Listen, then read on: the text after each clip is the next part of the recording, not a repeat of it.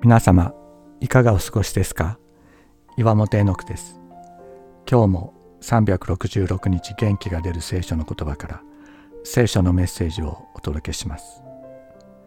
1月26日神は人を信じ抜く。聖書が私たちに語りかけ知ってもらいたいと願っていることは神は人を信じ抜いておられるということです。確かに人は神に従わなかったし神を裏切り神の顔に泥を塗るようなことばかりしてきました。サタンは神にチャレンジします。ほらあなたの姿に作られた人はあなたの信頼に値するものなのですか？と。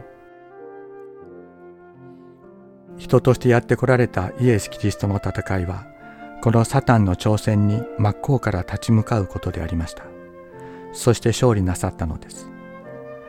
キリストの生涯には二つの戦いがありました。一つはご自分が神に信頼される者としての生涯を全うすることでありもう一つはご自分の弟子を信じ抜くということです。キリストの十字架を前に弟子たちは逃げていきますがキリストはその弟子たちを信じ抜かれました。神の愛は人を信じ抜く。その愛が真を失った弟子たちを立ち上がらせたのです。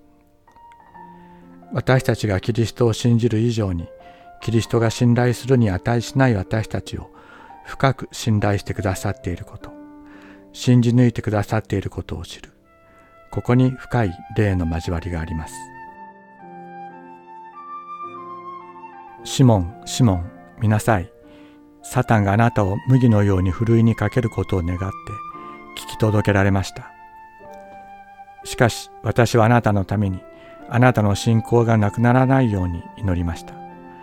ですからあなたは立ち直ったら兄弟たちを力づけてやりなさい。